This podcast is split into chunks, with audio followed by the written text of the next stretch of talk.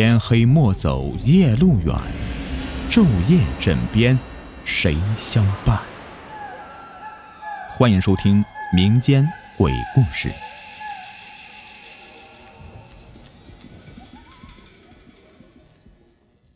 你们好，我是雨田。呃，今天呢来讲一个关于没有去上坟而引发的一个灵异事件。在我们老家呢，当地有个习俗，就是在过年的时候啊，要杀鸡，而且杀鸡的时候需要在房子的大门上面滴一滴这个鸡血，还要粘上一根鸡毛。那时候我奶奶告诉我说呀，这么做是为了辟邪的，就是用来避开那些不干净的东西的。而我们兄弟几个呢，小时候一直觉得老太太这个举动啊，就是封建迷信。因为我们从小就受到教育，在这个世界上呀，哪里会有那些不干净的东西的存在呢？这又是一年春节，大过年的，一家子呀全都聚在一起，又是祭祀祖宗啊，又是做年夜饭的，非常的热闹。因为奶奶呢是跟着老姑一起住的，所以我们就在老姑家的堂屋里吃年夜饭。因为一下子啊，这个人数也不少。而且堂屋的地方呀，非常的宽敞。我和我堂弟呢，却不怎么喜欢这个堂屋，因为这个房子是一栋老房子了，房子的年代久了吧，总是有一种恶心的反潮的味道。还有就是啊，堂屋旁边奶奶的卧室里呀，还放着去年我奶奶提前给自己准备的一口棺材。这棺材呀，是去年我奶奶相中的，然后呢，就。不顾家人的反对，就给买了回来。但我奶奶呢，又怕我爸爸、我老姑他们把棺材给卖了，结果呀，就放在自己的卧室里，天天看着才放心。那天晚上呢，大人们呢在饭桌上面是推杯换盏，我爸爸还有几个叔叔和姑父全都喝醉了，大家一边围着这个炉子醒酒，一边唠家常。当时我老姑父呢坐在这个躺椅上面。身上还铺着一件军大衣。这个躺椅啊，是我爷爷生前最喜欢的。我爷爷呢，就是经常坐在这里面午睡的。那件军大衣，是他生病时我二叔给我爷爷买的。虽然是老爷子已经去世很多年了，但是我奶奶仍旧是把这些东西给留着。正当我趴在炕上快要睡着的时候，发生的事情却让我难以理解，只是心中隐隐的有些害怕。就在我奶奶说明天要让我爸和二叔去我爷爷的坟上看的时候，躺在躺椅上的我老姑父的表情啊，突然变得异常起来。他的身子不断的抽搐起来，就好像浑身都抽筋似的。然后脸色也变得有些苍白，大家都还以为老姑父是冷了呢。于是我奶奶呢，就让我老姑又往炉子里面填了一些木头棒子。这时候啊，就听老姑父的喉咙里面发出了呃咕噜咕噜的说话声，隐隐约约的就好像听他说：“哎呀，别烧了，太热了，我进不来了。”可是我记得老姑父不是这个声音呐。明显的，这不是我老姑父在说话，因为那个声音听起来十分的苍老。我就望了望我老妈，老妈脸色看起来很是不好。我奶奶呢，也是一下子愣住了。我老姑就过去推了推我的老姑父，可是老姑父并没有搭理我老姑，而是熟练的从军大衣的口袋里掏出一个烟嘴来。很熟练的插上一支烟，然后十分自然的叼在嘴里，望着我老爸。那个烟嘴是我爷爷在世的时候常用的，不过在我爷爷去世以后，我就再也没有见过了。曾经奶奶还专门的去找过呢，想给爷爷下葬的时候啊，一起埋给爷爷，可是一直都没找到。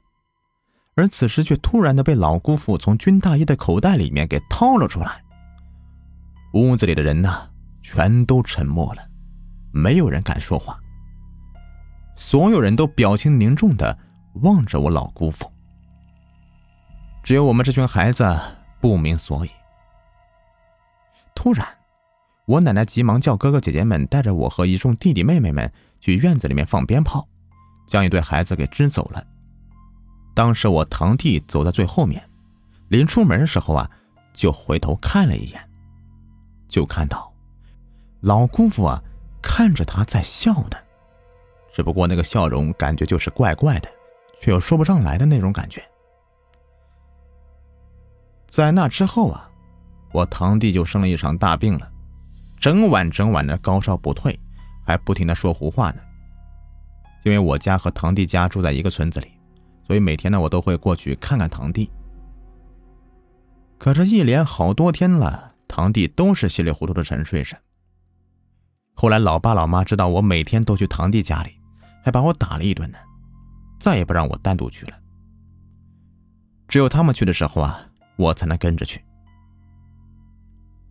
在堂弟昏迷的时候，我就偷偷的看到我奶奶在他的床边烧着纸钱，嘴里面还念叨着：“哎呀，你这老头子，大过年的还不消停，你说你回来干啥呀？小孙子都被你给吓到喽。”可是那天晚上之后，我堂弟的高烧便一点一点的退下来。不过呀。自从堂弟生病之后，家里人呢便没有人再去提起那晚发生的诡异事情了，就好像从来都没有发生过一样。我爷爷的东西啊，也都被我奶奶拿去烧掉了，军大衣、躺椅，还有老姑父不知从哪里掏出来的那个烟嘴儿，还有一些其他的呢，是爷爷生前喜欢用的东西，一件都没有留下，全都被奶奶拿去烧掉了。慢慢的呢，我们也都淡忘了老姑父那天晚上的异常举动了，而且随着我们的年龄增长，这段记忆啊，也就被封存在了脑海的深处了。但是后来有一次去老叔家，和堂弟还有老婶在闲聊的时候，我们无意间呢就聊起了我们小时候的事情了。我突然就想起了这段令我好奇的记忆，于是我就问了问老婶儿。到底是怎么回事？老婶犹豫了一会儿，才开口的对我们说道：“说，那叫回门，其实就是你爷爷想家了，所以啊就回来看看我们，顺便提醒咱们啊给他送点钱过去。你爷爷走的时候啊，你们都年龄大了记事了，就你老弟啊岁数小，还不会走路呢，所以啊那次回来你爷爷呀。”就多看了你老弟几眼，结果你老弟啊就惊着了。据老沈说呀，最后还是请了刘半仙儿带着我老爸还有老叔一起去给爷爷上坟了，烧了不少纸钱和纸牛马之类的东西。因为我爷爷呀说这种回门并不是有意害人的，刘半仙呢也不好做法，只能当个和事佬。在爷爷的坟前说了不少的好话，说孩子们过年也不是故意的，要忘了给他上坟。又说爷爷呀喜欢孩子，也不能吓唬呀，还劝爷爷呀不要跟孩子们计较。之后又让奶奶呢在家烧点纸钱给爷爷，也跟着说了不少的好话了，就是求爷爷呀不要再缠着小孙子。这堂弟这才慢慢好转。不过在那之后，每年过年我们家里面最大的事情。就是全家一起提纸钱，啊，去给爷爷上坟，一次都没有落下过。